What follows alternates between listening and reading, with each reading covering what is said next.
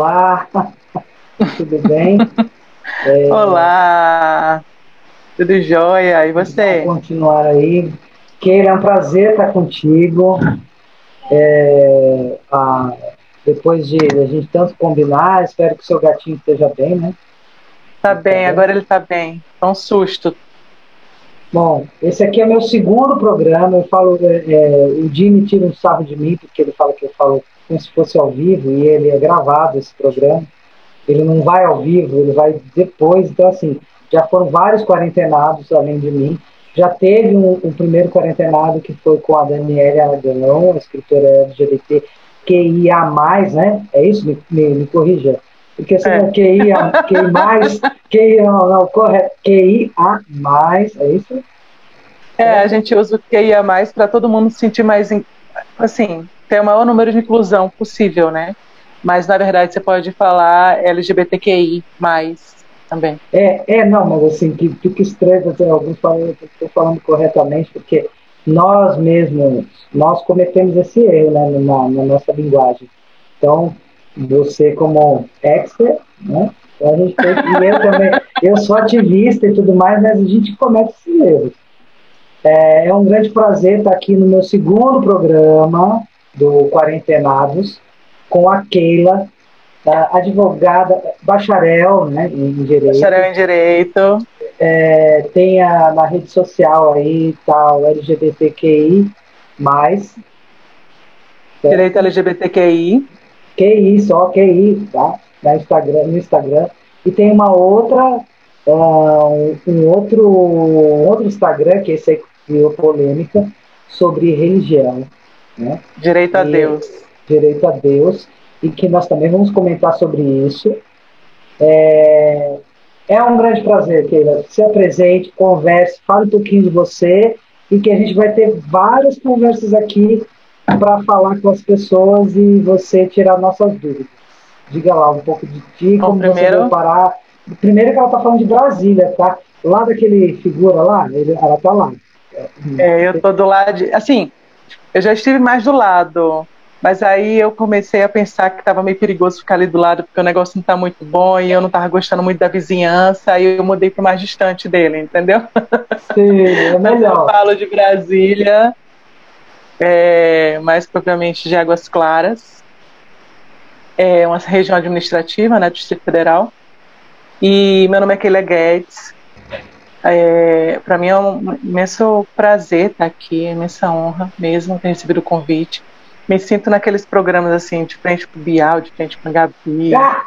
Sabe assim? Como se eu fosse o a Gabi, né? Nossa senhora, Não, é aquele programa assim que vai ao ar depois. E você fala, meu Deus, será que eu me saí bem? Como é que vai ser quando, quando sair no, no, para as pessoas verem? Você fica naquela né, expectativa. Tem um, um tem um quê diferente de live do Instagram, entendeu? Tem uma sensação diferente de live do Instagram, é uma sensação gostosa. Eu tô vivendo isso pela primeira vez, eu tô achando muito legal.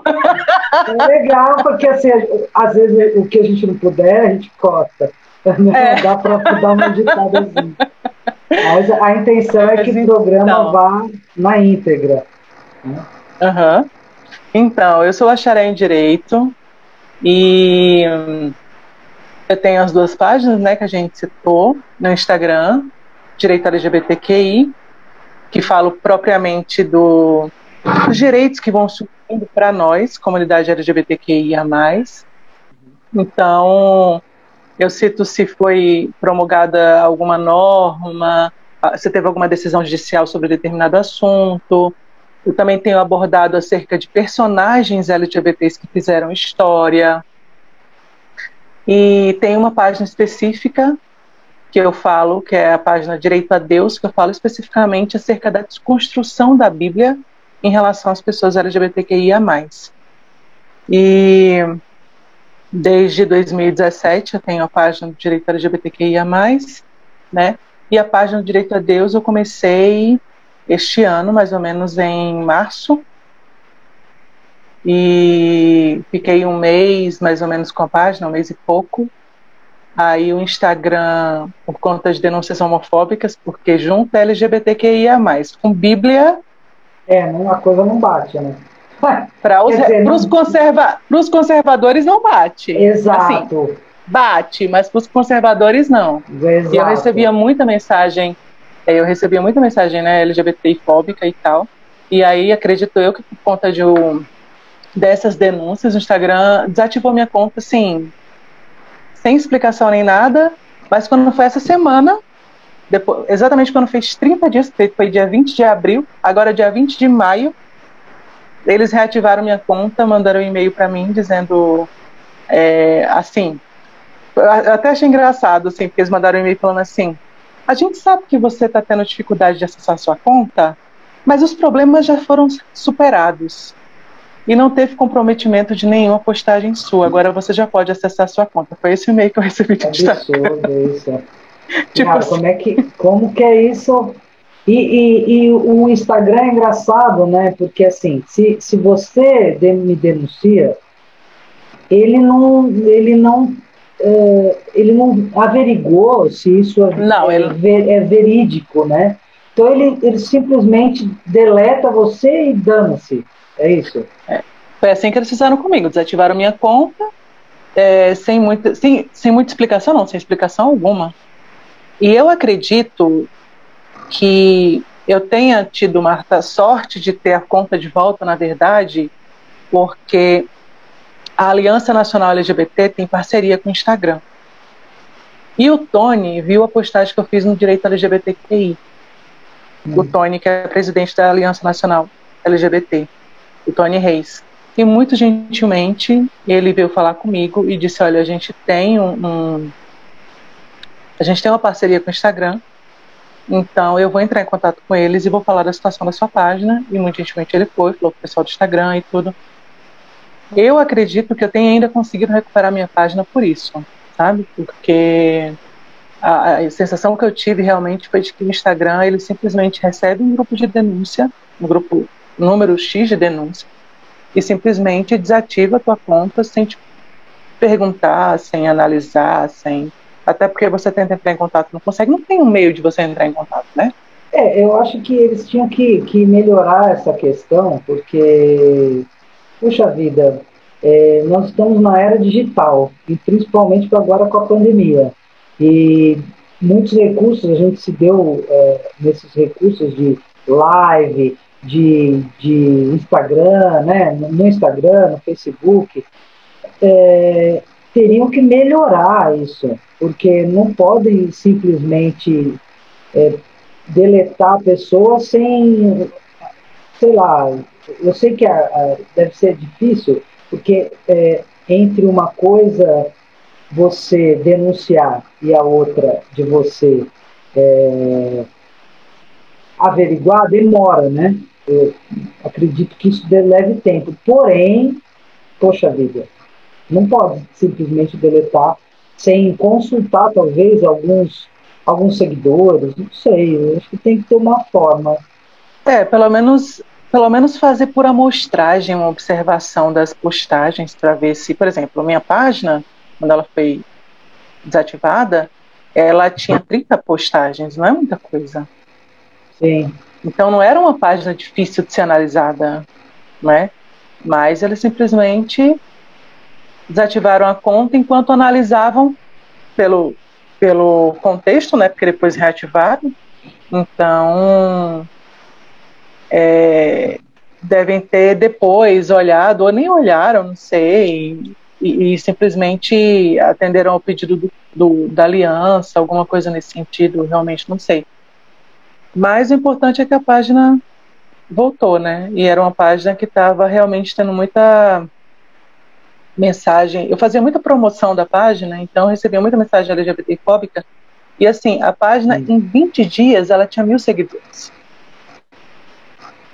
O que é muito Tem relevância, né? Se mostra que tem relevância.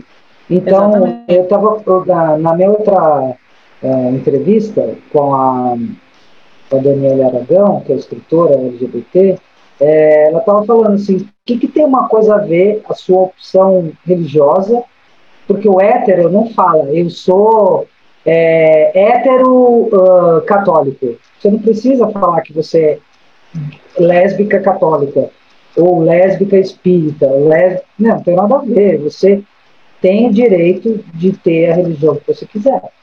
Né? Então, enfim. Sem dúvida. É, então isso cria relevância.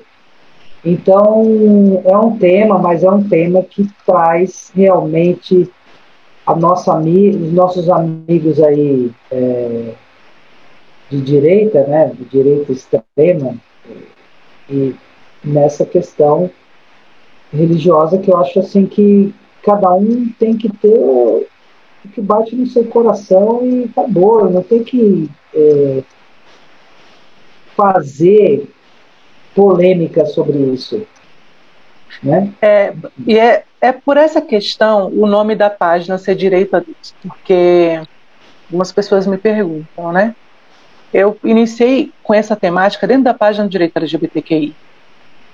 E a forma que eu encontrei de falar dessa temática da Bíblia dentro da página, de, dentro de uma página que fala de direito, foi exatamente colocar direito a Deus.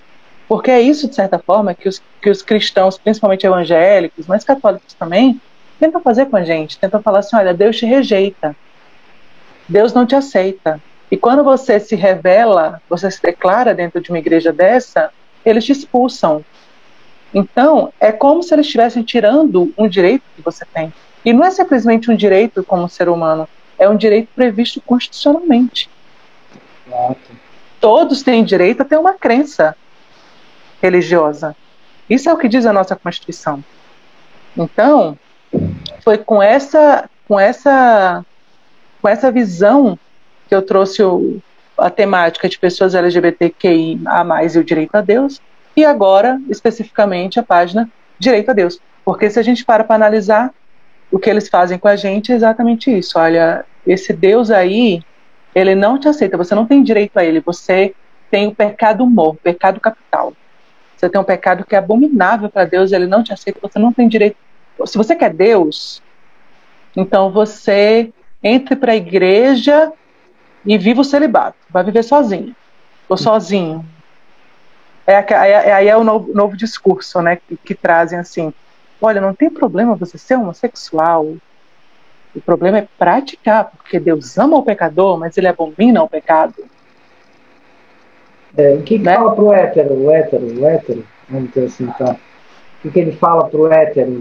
Então teria que ter algum, algum jargão que dissesse para ele, porque ele peca quando ele, se ele não casa, sei lá, enfim. Não.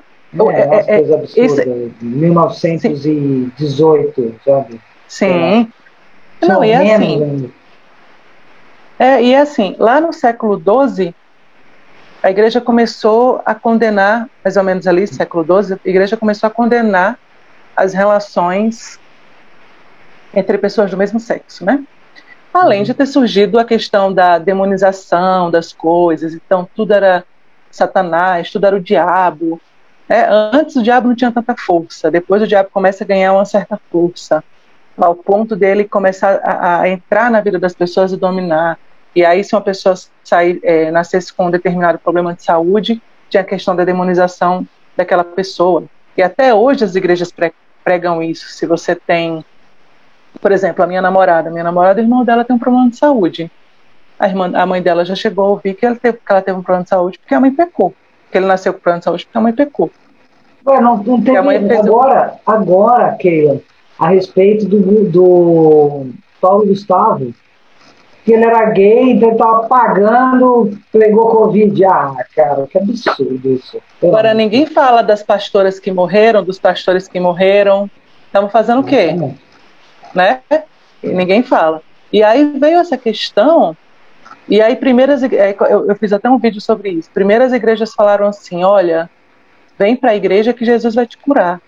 Se você é lésbica, se você é mulher, se casa com um homem, você vai gostar e Jesus vai te curar. Se você é um homem, se casa com a mulher e vem para a igreja que Jesus vai te curar. Mas aí, eles esqueceram de combinar com Jesus. né? É... e Jesus não curou e nem passou procuração para eles falarem isso. Exato. E aí, o que aconteceu? A cura não veio.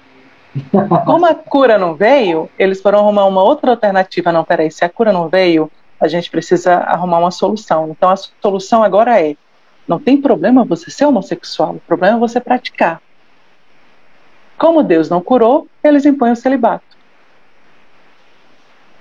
E né? me fala uma coisa. É, por que que você resolveu, porque assim, na sua página é, LGBTQI+, é, você fala sobre diversos processos é, que foram tiveram vitória né, do, do, do, processo. E, primeiro, da onde você tira, porque as pessoas podem falar assim, ah, ela tira, sei lá, da cartola e não sei o quê, e traz aqui. Me explica como você faz isso, trazendo essa informação, porque aqui no Quarentenados, nós procuramos sempre fazer também, é, trazer informação segura. A gente não vai fazer fake news, ok? Então, assim, quero saber de onde você tira essas informações.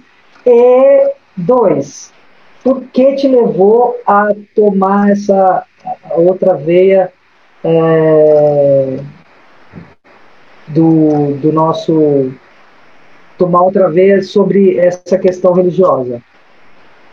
Então, é, quando eu comecei a página, eu falava mais sobre leis que existiam estaduais, né? Hoje eu tenho focado mais nas decisões que você está falando. São decisões que elas estão disponíveis no Google para quem quiser pesquisar. Então, por exemplo, tem alguns sites que normalmente eu pesquiso para saber se surgiu alguma decisão nova. São sites que trazem um, eles fazem uma coletânea de decisões. Então, por exemplo, o site migalhas.com, o site Conjur conjur.com, o site juristas.com. Aí eu não me recordo quais são .com.br, mas tenta.com ou .br que você vai conseguir. Gente, ela é bacharel, tá? Ela é bacharel em direito. Então, assim, ela tá colocando, ela não tá colocando uma coisa que não é real, tá? Não, então, de forma alguma. É, Inclusive, não, só, tô, só tô reiterando aí, porque você pode ter os desavisados que pode achar e fácil pensar que é, né? Não é, não é fake news aqui. Não, não. Inclusive, assim, quando já aconteceu de eu tomar conhecimento, às vezes eu consulto no Google de forma livre. Por exemplo, eu coloco assim, transexual danos morais, certo? Já aconteceu de eu encontrar uma decisão, uma determinada decisão. Só que nessa numa matéria jornalística, por exemplo, só que lá indica, por exemplo, o número do processo judicial e eu ir consultar esse processo judicial e eu não encontrar. Se eu não encontro o processo judicial, porque eu gosto de abrir a decisão. Uhum. E eu gosto muito do site do Migalhas, do Conju e dos juristas, porque eles te dão um link para você acessar a decisão. Tanto que nas decisões que eu coloco, nas postagens que eu faço, eu coloco trechos da decisão. E eu coloco a fonte né? Então, exatamente para trazer essa, essa credibilidade e também porque tem muita gente, é, tem muitos, muitos advogados, eu não advogo, né? Mas tem muitos advogados que seguem a página, então eu sei que. É isso que eu ia te perguntar, porque assim, quais, qual é o perfil dos seus seguidores? Porque você tem vários ali, né? Eu sei qual é o perfil dos seguidores que estão contigo ali, é, a maioria é do direito ou muitos estão procurando seus direitos, né? Também. A maioria não é de quem é formado em direito, não é de advogado. A maioria é um público é um público leigo em busca de, em busca de informação, né? Inclusive tem um, um, uma coisa que eu acho muito bacana é que tem um público muito grande de adolescentes entre 13 e 18. É um público muito grande mesmo, assim. Você vê aquela carinha assim de adolescente, sabe? Uhum. E é um pessoal é, é, que busca saber o que está acontecendo, que quer saber que direito que tem, né? Então, eu recebi já mensagem de adolescente perguntando, olha, o que, que eu posso fazer? Eu, é, meu pai pode me expulsar de casa, minha mãe pode me expulsar de casa, por ser LGBT. né? E aí você vai, conversa com a pessoa, explica. E tanto na página de direito LGBT quanto na página de direito a Deus tem um público de adolescente bem grande. Mas a, a grande maioria está na, tá na faixa dos 25 a 35 anos, mais ou menos. E a maioria é composta por um público que está em busca, buscando saber os seus direitos. Mas tem um, um número é, razoável de pessoas do direito mesmo, de profissionais do uhum. direito. E então eu sempre coloco a fonte, coloco trechos da decisão, exatamente para para eles saberem onde eu encontrei. Quando eu não encontro, quando eu não encontro em pesquisas é, em pesquisas feitas no site do Migalhas ou do Conjur ou dos juristas, ou não encontro no Google de forma é, genérica, uhum. aí eu procuro nos sites dos tribunais. Todos os tribunais têm um site. E todos eles têm, assim, um campo chamado jurisprudência. Essa jurisprudência é onde se encontram as decisões que esses tribunais proferem. E aí eu clico em jurisprudência e aí tem a opção assim de você fazer a pesquisa aleatória. E aí lá eu vou lá e faço pesquisa conforme Aí eu procuro, por exemplo, a última pesquisa que eu fiz foi porque eu procurei é, registro, bebê, dupla maternidade, e aí eu encontrei a última decisão do Tribunal de Justiça de Santa Catarina, né, que determinou o cartório fazer o registro de um bebê é, gerado por inseminação caseira de um casal de mulheres, né, e elas conseguiram esse direito de registrar o bebê no nome das duas, assim como já tinha sido decidido no Tribunal de Justiça daqui. É, jurisprudência. Federal né, e território. É. Porque, é. se existe já alguma lei a respeito não, disso, não vencido, se ganhou, então agora os próximos vão ganhar, vão ter esse, esse meio para se basear, certo? Certo. É porque, na verdade, é o seguinte: existe a modalidade de inseminação assistida, que é quando você faz na clínica, e aí você tem um laudo médico, tudo bonitinho. Aí você tem uma produção jurídica, nesse caso. Agora, uhum. quando você faz uma inseminação caseira, pela sua conta e risco, pela, assim, você pega o material de um doador, seja amigo, seja anônimo. E deve é? ter um monte disso aí, né? Para o custo, porque o custo é caro, não é barato. Exatamente, não. exatamente. Por baixo, você paga uns 5 mil reais para fazer uma uhum. inseminação num, numa clínica. Não é todo mundo que, que consegue pagar isso. Isso eu, tô, isso eu tô falando assim, gente. De quando me foi proposto por um médico, que eu estava casada na época, e eu estava consultando sobre isso em 2018. E era mais ou menos esse o custo. Eu nem sei mais ou menos quanto é que está hoje, não, mas foi isso que ele me perguntou. Isso foi, foi, o valor que ele me passou. Mas de uma né? vez inseminar, né? Uma vez. Porque se for uma vez, duas, uma tentativa. aí é mais cinco. É, aí é mais é cinco. É, tem Exato. umas amigas também que fizeram Exatamente. não saiu barato, não. Exatamente. E se você para para analisar que há uns anos atrás saiu um relatório da população brasileira, no qual 90% da população ganha até dois salários mínimos. É complicado. Para conseguir pagar 5 mil em cada, em cada tentativa, é complicado, né? Então, assim, por exemplo, o provimento do Conselho. Há um provimento do Conselho Nacional de Justiça que ele prevê o registro da criança, né? E, e, ele prevê a questão da reprodução assistida, mas ele prevê a reprodução assistida, que é feito na clínica, né? Mas ele não prevê em relação à inseminação caseira. E você sabe me dizer sobre a adoção, como que, como que hoje, hoje, sei lá, é, está para casais LGBT? Como que está? É Aí fácil, a gente é difícil, não sei se você tem essa, essa informação. A gente convive com, a gente convive com duas realidades.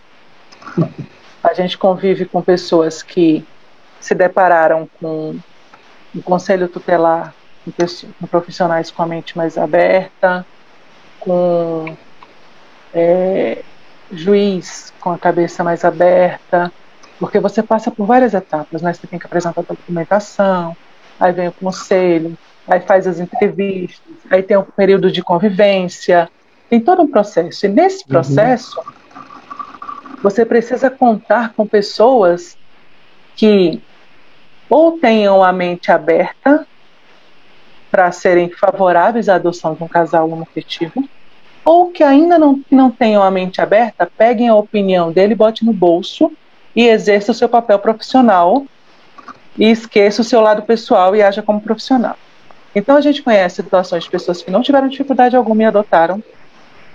E temos ca casos como que aconteceu com um casal, acho que de Goiânia, que simplesmente estavam com a bebê e eu acho que ainda está esse impasse, eu confesso que eu não estou atualizada, mas o bebê foi tirado deles. Porque a família, a família, é, é, esse bebê estava na casa de um, como é que chama, meu Deus? É, lá, existe um... um lar temporário? Lar é? Tipo, é mais ou menos isso. Existe um lar hum, temporário, sim. mas é porque dentro da casa de alguém, existe, você tanto pode se inscrever para você receber uma criança de forma temporária uhum. na sua casa, como você pode se inscrever para o cadastro de adoção. Então, esse bebê estava num lar desse temporário, com um casal. E um casal homofetivo se inscreveu para adoção. Eles tiveram convivência com esse bebê e tudo. Depois o bebê foi tirado deles. Imagine a situação, né? Nossa. Exatamente. E teve é... muita repercussão. Então, assim, se a gente for olhar na, na, na teoria, não é para ter nenhum tipo de empecilho, de restrição, nem nada. Existe lei? Não, não existe, mas existem decisões judiciais do Supremo Tribunal Federal que protegem esse direito. A única lei que tem, que, o, que as pessoas LGBTQIA+, têm, qual é? Que se baseia, eu estou falando assim para as pessoas, para a gente ter, passar essa informação. Qual lei exatamente que nós baseamos para quando entrar com um processo qualquer, ou de, sei lá, eu, eu me separei, é, ou a, a, pessoa se separou, quais os direitos dela, aonde que ela pode se apegar a isso?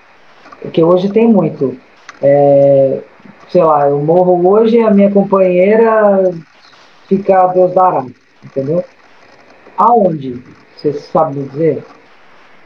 Então, a única lei que nós temos aplicada hoje a pessoas LGBTI, LGBTQIA+, é a lei do racismo, que é a 7.716 de 89. Mas ela não é aplicada a nós porque teve uma alteração no Congresso Nacional. Porque, vamos dizer assim, os congressistas, né, senadores e, e, e deputados federais resolveram fazer uma alteração e incluir orientação sexual e identidade de gênero na lei. Não. Nós temos inúmeros projetos de lei no Congresso Nacional e nenhum passa, porque a bancada evangélica tem 200 pessoas. E eles simplesmente não aprovam nenhuma lei. Ah, Keila, a lei reconhecendo o direito a casamento? Não. A lei reconhecendo o direito à pensão? Não. A lei reconhecendo o direito à adoção? Não. A lei reconhecendo licença maternidade para casais? Não. E a gente se apega então a quê? A Deus? Aí, ó, ó, ó. A gente, a, gente, a, gente, a gente se apega, a gente se apega a Deus ou ao universo, ao que você crê, para pedir para o Supremo Tribunal Federal continuar exatamente com essa mesma mentalidade que ele tem. Porque os direitos que a gente tem hoje foram concedidos por decisões do Supremo Tribunal Federal.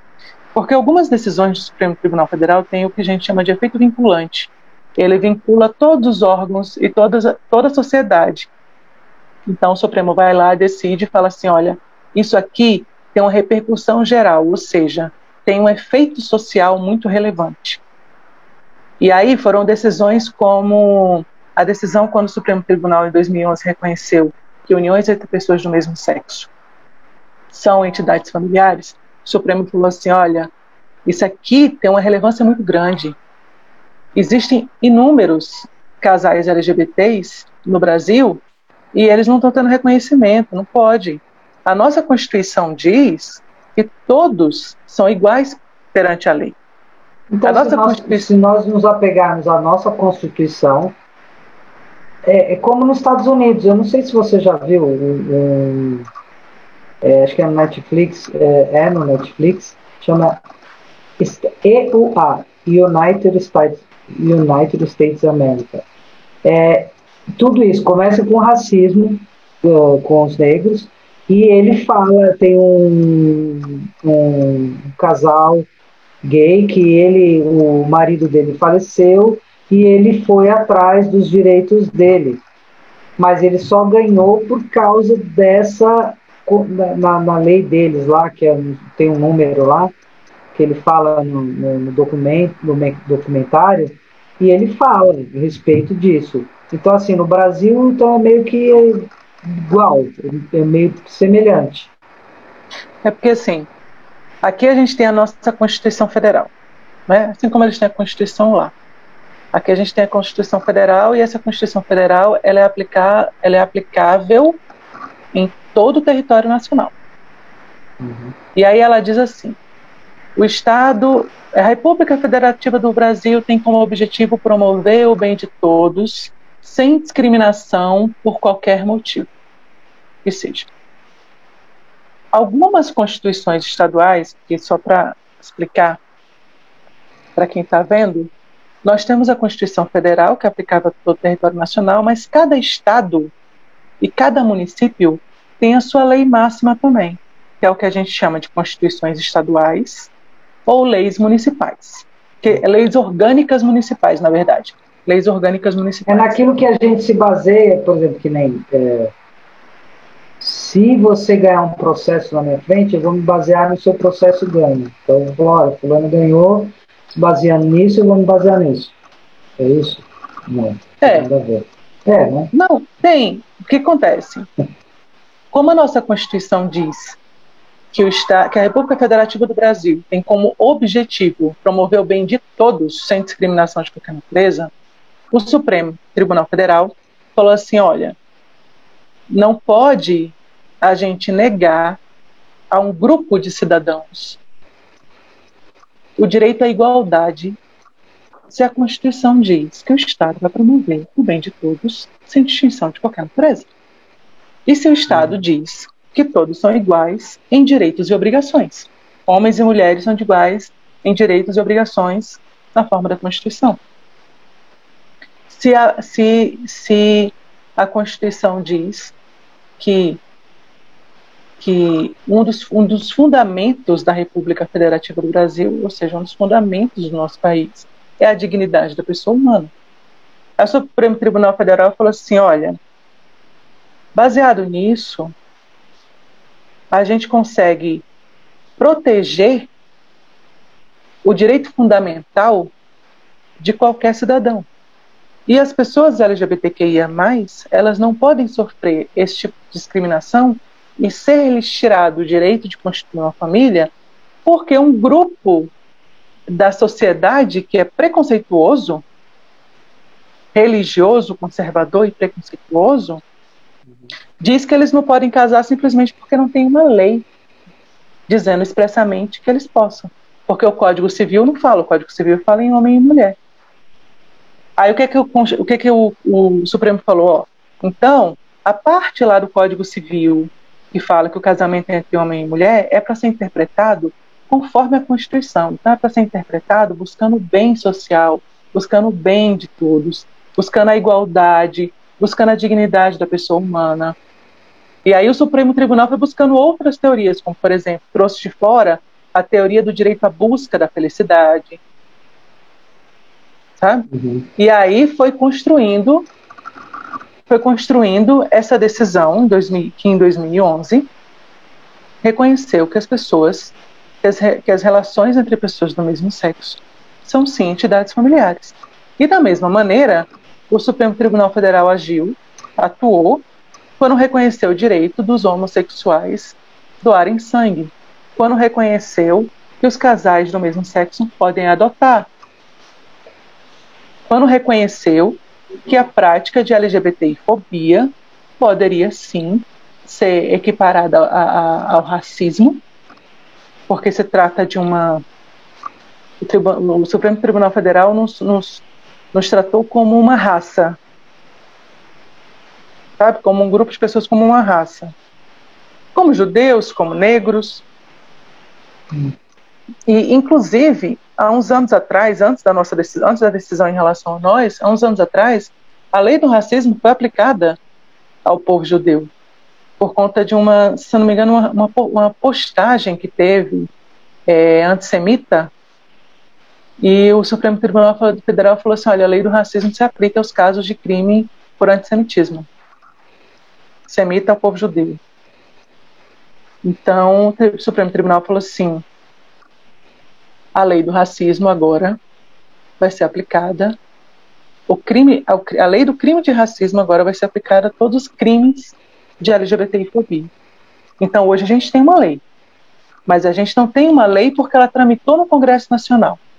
A gente tem uma lei porque o Supremo falou assim: ah, não tem uma lei não? Congresso, você não quer não aprovar uma lei, mesmo o Brasil sendo o país que mais mata LGBT, você não quer aprovar uma lei? Então tá bom, a gente tem essa lei aqui, aplique-se essa lei. Foi isso que foi feito. Não sei se ficou, ficou claro assim. Não, ficou. Agora, é, você fala que você não advoga, né? Mas você, você fica vasculhando, né? Assim, as Eu coisas, pesquiso. assuntos, você pesquisa. Eu acho que todas as é. pessoas é. têm que pesquisar antes de postar qualquer coisa, viu, gente? Sim. Vai, vai, fica a dica. É, então, agora, voltando lá ao assunto da religiosidade. Posso só fazer um adendo? Sim, claro. É só para explicar que eu não advogo porque eu sou servidora do Poder Judiciário. E servidor do Poder Judiciário não pode advogar, a gente é impedido de advogar. Então, só para esclarecer porque eu não advogo. Mas pode ah, continuar. Ah, beleza. Tá bom. Porque assim, é até bom, assim, eu queria, eu, eu te instiguei para você falar, entendeu? Você faz.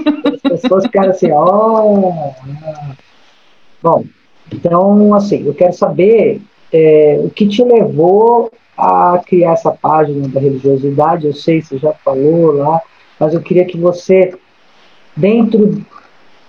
Você, né? Você, pessoa, o que te levou, o porquê disso? Porque, assim, não é todo mundo que tem esse peito, não. Tem algumas pessoas aí que eu sei que é, querem fazer um, uma sinagoga, né, fazer várias outras coisas, só que as coisas não andam. E aí as pessoas desistem. Por que, que você continua nessa batalha? Então, eu sofri por muitos anos. Eu sou filha de mãe evangélica, eu cresci desde criança, desde criancinha minha, minha mãe me apresentou Jesus. Eu digo assim, porque foi exatamente assim. Então, desde muito pequena, minha mãe me ensinou a orar, minha mãe me ensinou a ler a Bíblia, minha mãe me levava para a escola dominical, e minha mãe me falou da existência de Jesus, de Deus, que Jesus era meu melhor amigo, enfim. E aí eu cresci com essa, com essa educação religiosa, digamos assim, né? E minha mãe sempre me, me, me falou que Deus abominava determinadas coisas, e uma delas era a homossexualidade.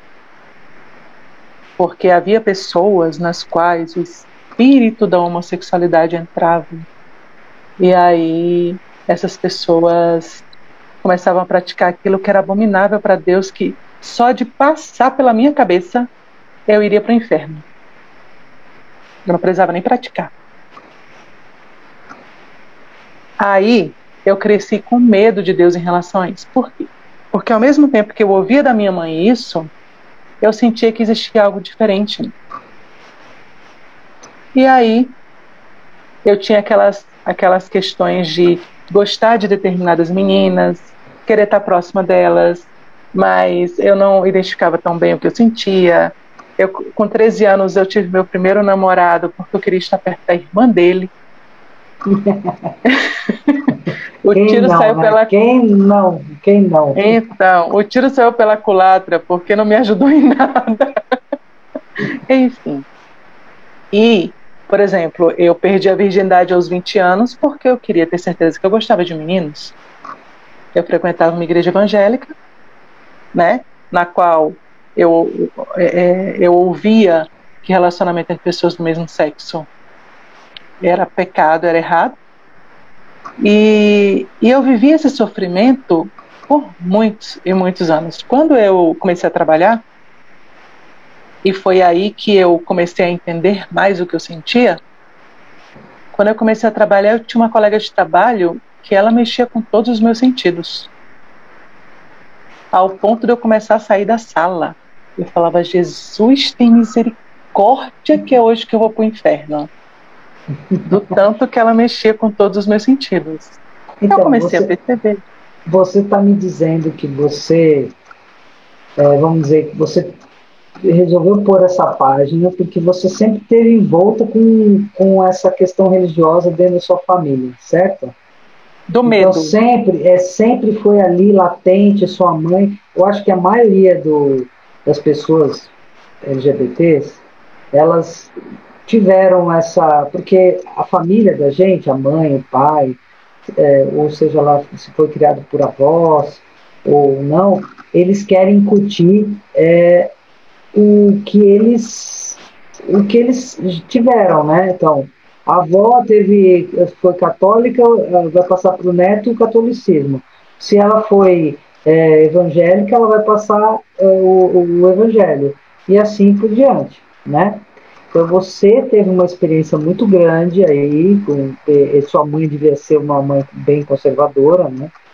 É, ali naquela bem rígida, e, e você nesse, nesse universo todo ali achando que você era uma pecadora. E, e aí você quer mostrar para as pessoas que você. Que, gente, Jesus, Deus, ele é bom. E Exato. você pode ter a religião que ele não vai te recriminar, Deus não vai te castigar, né? É, é, enfim. Exatamente. Então, quando eu tinha 26 anos, eu me abri para o meu primeiro namoro com uma mulher. Foram quase quatro anos de namoro.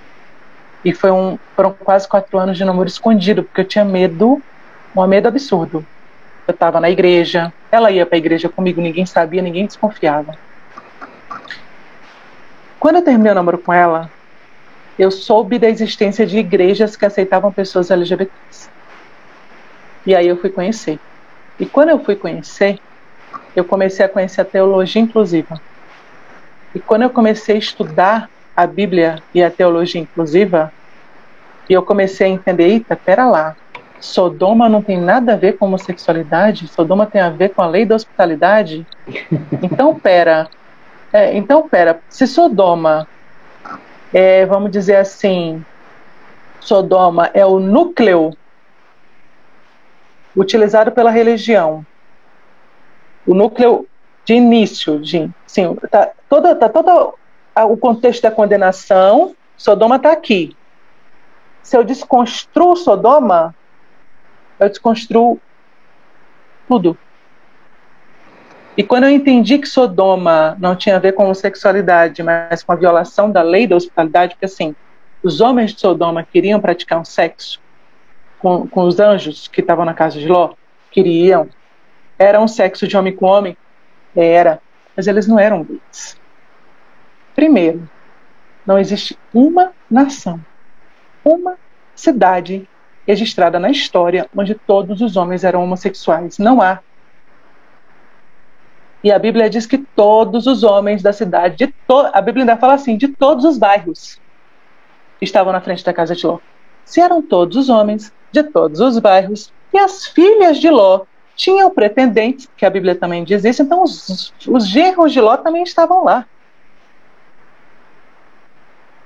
E aí o que, que acontece? Se os genros de Ló estavam lá, Ló vai oferecer as filhas para aqueles homens que eram gays? Tem muito sentido isso não. A história de Sodoma tem várias incoerências. Várias. E aí, só que o que acontece? A religião. Mas, então, a Bíblia foi escrita pelos homens, não foi escrita por Deus, nem por Jesus. É, essa é, começa por aí. E assim, é, você acha, sim, não sei, é, você acredita que essas pessoas todas que é, todas as pessoas eu, assim eu eu particularmente não não acho que tem que ter é, segmentação da igreja, por exemplo. A igreja católica tem que ter os católicos héteros e os, os, cató e os católicos LGBT. Meu, não tem sentido fazer uma, um segmento, né? É, gente, são os, são os católicos, não importa se é gay, se é trans, sei lá, gente. É, mas, ó, o Padre Francisco, o Papa Francisco, diminuir o cara. o Papa Francisco, ele, é, ele falou que sobre a questão de pedofilia na igreja, né? E ele também falou que sobre os gays que ele abriu as portas. Foi a primeira vez em, sei lá, 200 anos, nem sei quantos anos tem, mas é um absurdo. E eu acho que tem que abrir tanto a igreja evangélica. Bom, o espiritismo, eu sou espírita, é uma porta que acho que por isso que eu sou.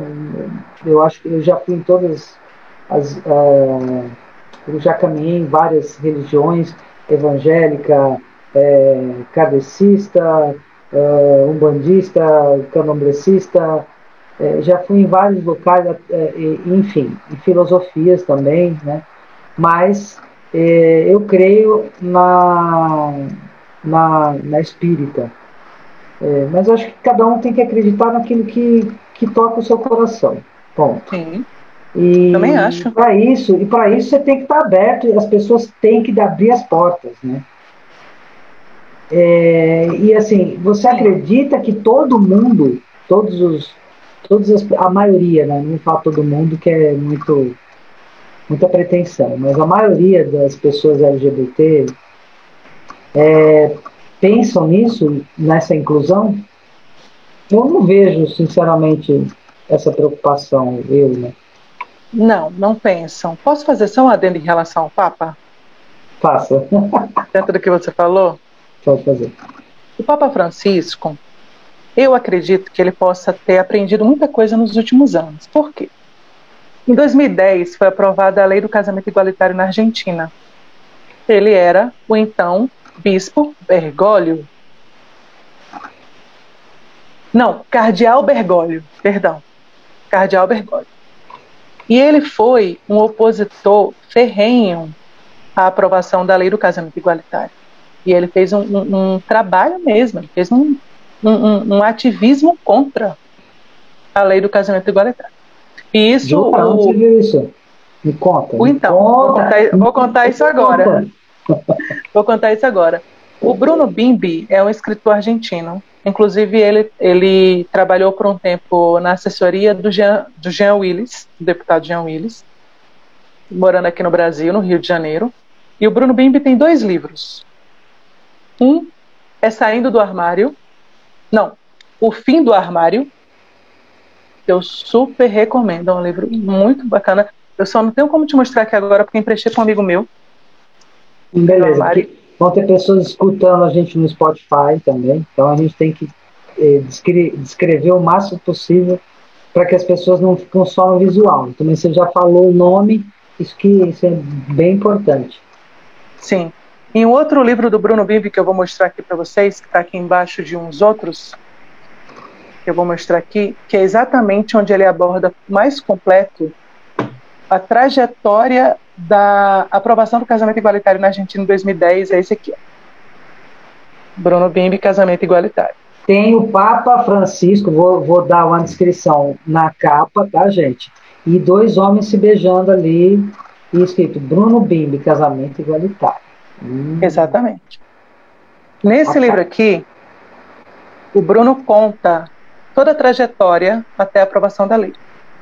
E o, o, o, o Papa Francisco, como eu disse, foi um grande opositor. Mas ele perdeu a batalha e em 2010 a lei do casamento igualitário foi aprovada na Argentina. Hoje, como Papa, como é que eu enxergo? Eu enxergo um homem que talvez tenha aprendido nesses anos. Talvez ele tenha aprendido até mesmo com Deus. Às vezes ele mesmo levou um puxão de orelha ali, lá de cima.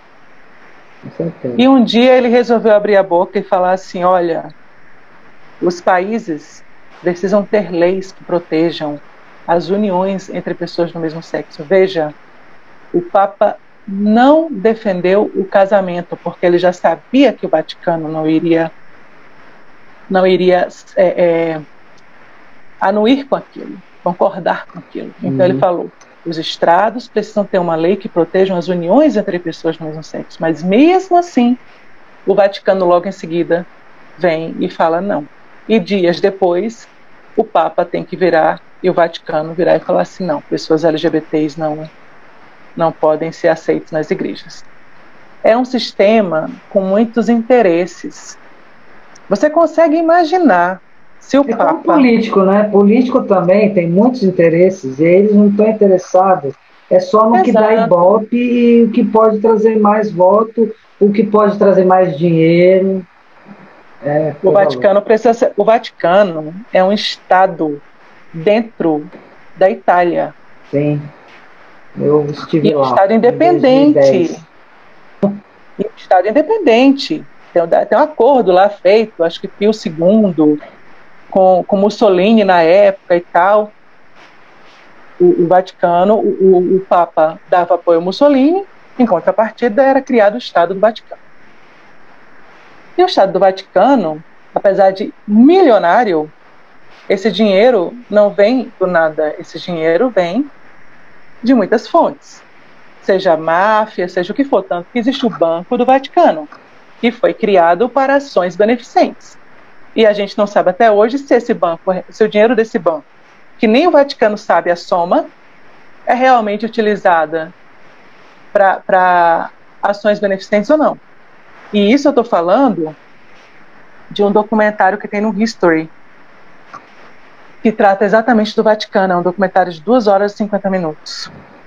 E lá eles falam de várias questões, inclusive dos, dos últimos escândalos que estiveram é, em relação a, a, ao dinheiro né, que, que, uhum.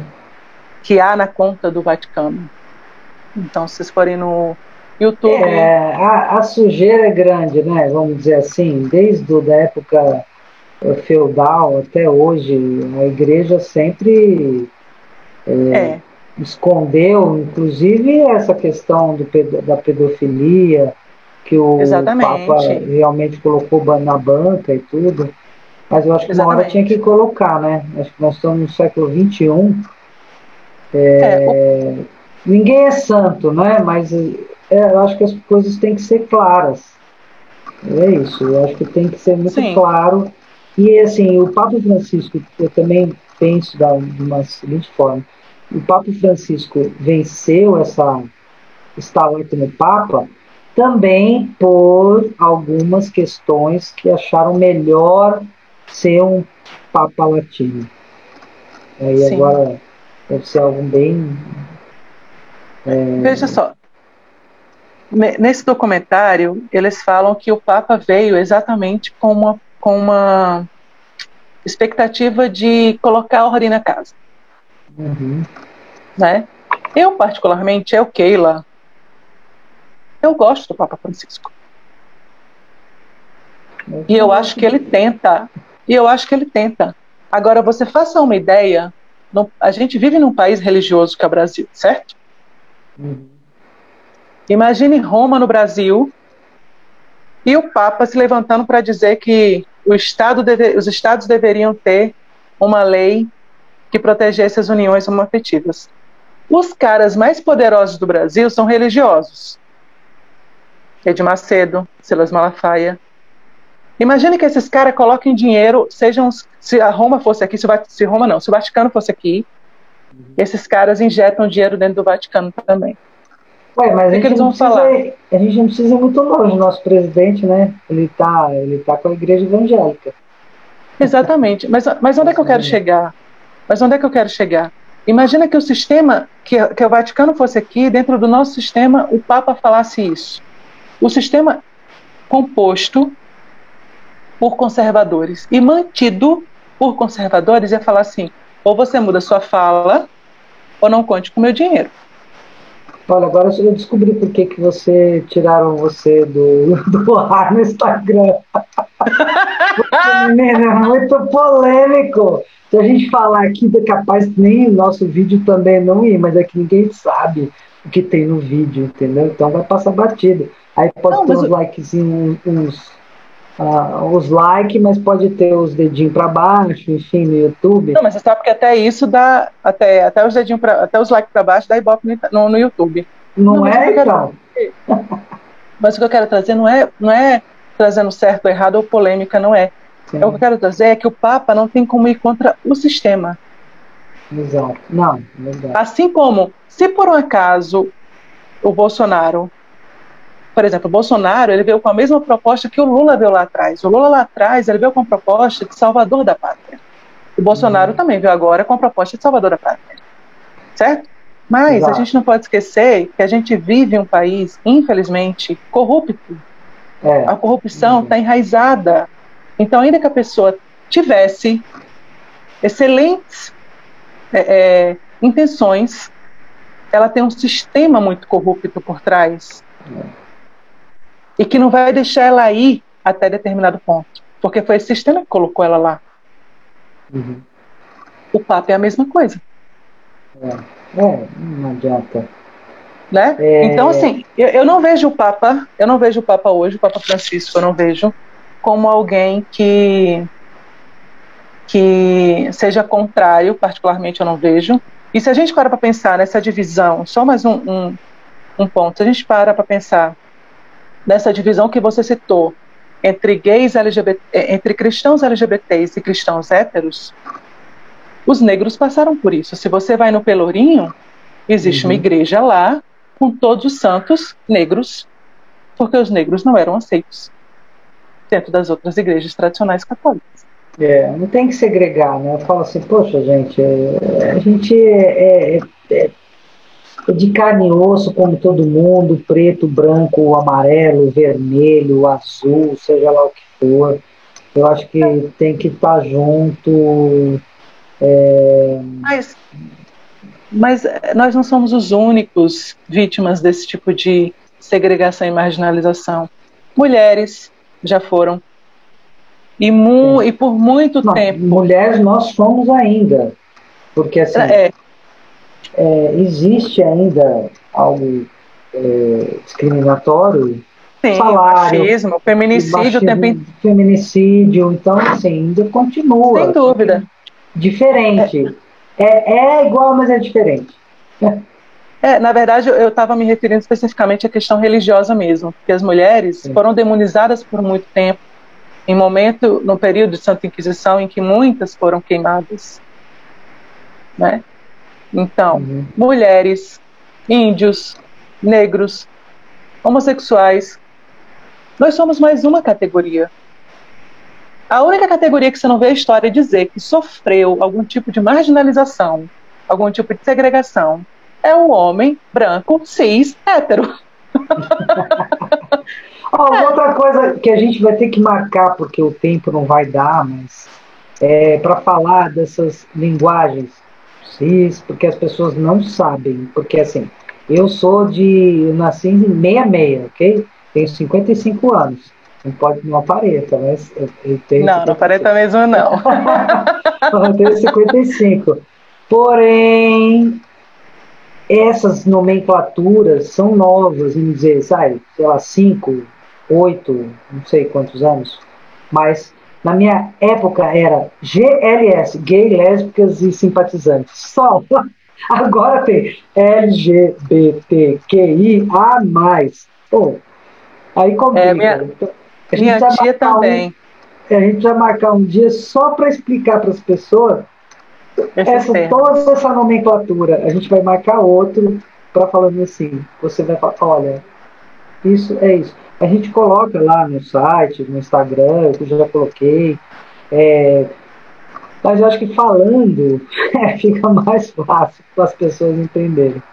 Não, e por mais que a gente ache que seja um tema batido, não é. Uhum. Ainda precisam muitas pessoas, inclusive dentro da própria comunidade, entender. Isso, é que... exatamente isso que eu ia falar. A própria comunidade precisa. A, a, sei lá, a, a lésbica é, acaba é, discriminando o trans. É, não tem. Para, né? Para. É. Assim, a, o gay, a lésbica, por vezes, discrimina a pessoa trans, a intersexo. A trans ou trans ou a travesti acaba também, é, por vezes, discriminando as pessoas intersexo. Na verdade, é como. É, é querido, uma cadeia, assim. Ó. O meu querido Jimmy uma vez falou, é uma desconstrução, na verdade, porque a gente foi criado de uma maneira, dá até para entender, até eu mesmo, eu mesma, já. É, é que, é, que meus amigos brincam assim, falam, ah, antigamente a gente podia brincar, te chamar de viado, chamar de sapatão, que tudo bem, agora não, agora você. agora é, é bullying, é, porque a gente. É, é que assim, eu falo para as pessoas que é diferente você chamar o seu amigo o viadinho, mas não é com uma conotação, é, é, é, é diferente do que uma pessoa de fora chamar a pessoa, xingar e né, colocar ela de uma forma é, depress, deplorável, depress, de, é, sei lá, nem tem denominação para isso. É... É, é, complicado porque as desconstruções elas precisam primeiro serem genéricas, é, é gerais, para depois elas serem ajustadas. Eu vou dar um exemplo para você. Um dia eu ouvi, há uns três anos atrás, eu conversando com um senhor, branco, cis, hétero, de seus sessenta e tantos anos. Ele virou para mim e falou assim: Ah, porque agora é, eu não posso mais chamar o meu amigo negro de neguinho.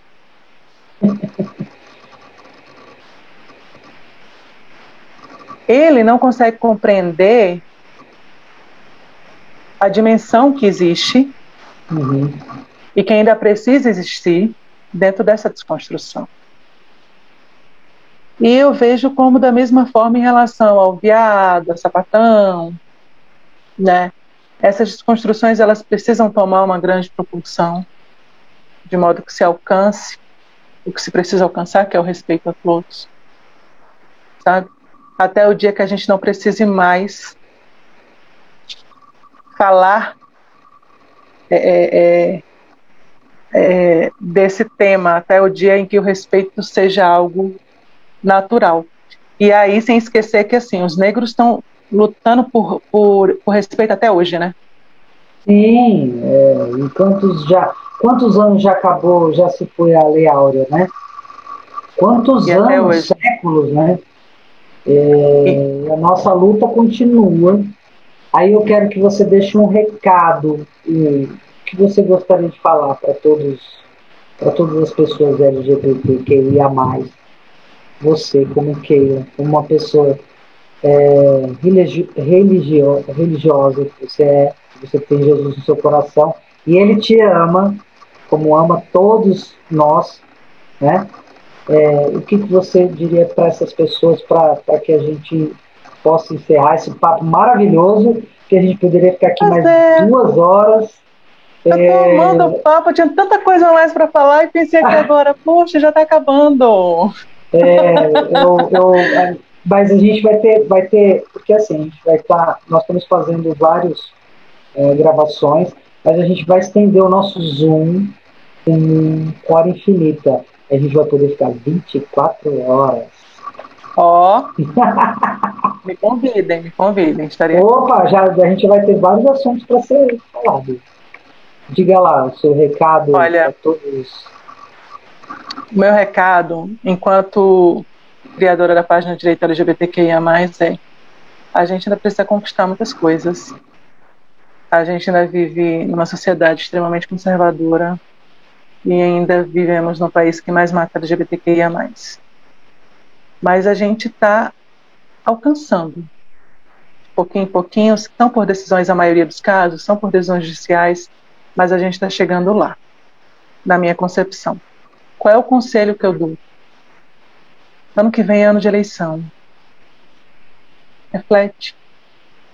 Reflete muito bem, não vota sem consciência. A gente faz parte de uma comunidade que não pode votar sem consciência. A gente precisa pesquisar, porque hoje a gente tem um, um governo que, me perdoe quem é a favor, mas é um governo que não traz pautas pró-LGBTs. Né? E a gente tem um Supremo Tribunal Federal que é quem tem salvaguardado os nossos direitos. Mas a cada presidente que é colocado no governo, no, no, no poder, à frente do país, a esse presidente é concedido o direito de trocar dois ministros do Supremo. Mais ou menos essa numeração a cada presidente, até porque a gente tem um, um histórico de normalmente os presidentes serem reeleitos. Então, normalmente eles trocam dois o, o Bolsonaro colocou um, que ele fez questão de dizer que ia ser é, que ia ser terrivelmente evangélico. Não chegou a ser terrivelmente evangélico, é um católico. E eu não conheço a postura dele, né? Mas ele colocou um, pode ser que ele coloque outro.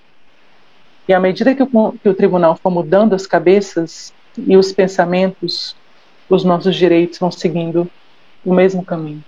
Então, como representante do direito LGBTQIA, é isso que eu digo.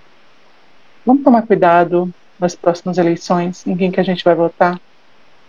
E vamos sair um pouco desse umbigo de classe média para os LGBTs classe média e vamos olhar mais para a comunidade como um todo, porque é quem mais sofre. É a comunidade que não é classe média. Como representante, como criadora da página Direito LGBTQIA+, eu te falo que você que ainda acredita que Deus te condena, eu te asseguro que Deus não te condena. Visite a minha página, Direito a Deus. Lá eu trago vários estudos e várias passagens de construir na Bíblia. A minha, a minha página é exatamente criada para você, LGBTQIA, que acredita que não tem direito a Deus, que acredita que está errado, que acredita que está no pecado. A minha página foi feita para você. Para desconstruir esse medo, para desconstruir esse peso, que eu mesma senti por tantos anos. Visite a minha página, eu me coloco à disposição, tanto na página do Direito LGBTQIA, quanto na página do Direito a Deus. Te asseguro que Deus não te condena, a Bíblia nunca te condenou, e tudo isso faz parte de uma grande de uma grande é, é deturpação da interpretação bíblica. E eu te digo mais: os movimentos LGBT surgiram no século XIX. No século XIX, pessoas saíram do armário, pessoas foram expulsas de igreja. E foi exatamente no século XIX que surgiram os estudos da teologia inclusiva. Porque foi aí que surgiram pessoas sendo expulsas da igreja, foi aí que Deus viu corações sinceros buscando a Ele e a esses corações sendo ditos que eles não tinham direito a Deus. E foi aí que surgiu a teologia inclusiva. Pesquisa que você vai ver. E você vai encontrar a coerência nos fatos, sabe? E que Deus sempre te viu, sempre te enxergou. E nós, pessoas LGBTQIA+, também temos o direito a Deus. Não sei se eu fui muito longa nas minhas considerações. tá ótimo, Keila. Eu quero só até agradecer. É, eu tenho que também falar, fazer um merchanzinho aqui agora. Tá vendo essa caneca aqui? É, quer dizer, vão estar tá vendo, quer dizer, no YouTube vão estar tá vendo, mas nós temos uma caneca que chama Deus Samba na Cast. Dá uma olhada lá no Deus Samba. Nós temos Use Deus Samba, que é nosso, nossas camisetas, canecas, e é, que a gente também, no, na quarta-feira agora, que, agora não, falar, ah, o Jimmy, já estou ouvindo o Jimmy falando na minha orelha. Meu, não é ao vivo, vai sair depois é que nós temos um programa chamado Mãos Dadas, que eu faço isso, é uma live, e que eu vou te chamar também para bater papo lá, para falar de alguns, assuntos.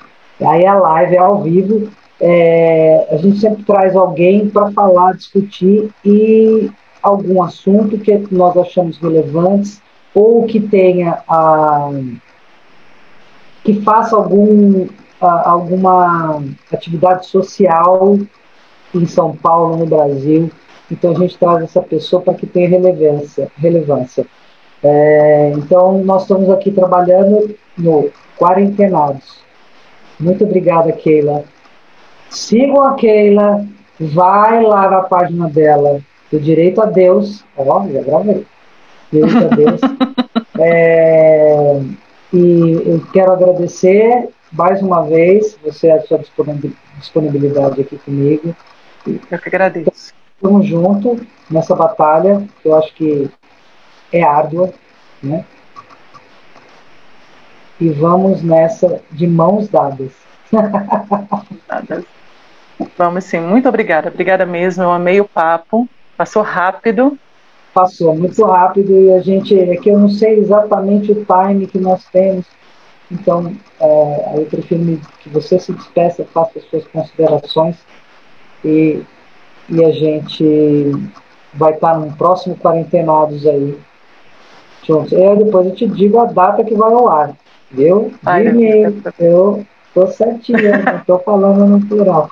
Vão lá no YouTube, no, no nosso Spotify, se você quiser ir escutando no, no seu carro, você pode ir escutando a nossa conversa ou pode ver em casa no YouTube. Deus Samba na Cast. Beijo, beijo. Obrigada. Beijo, gente.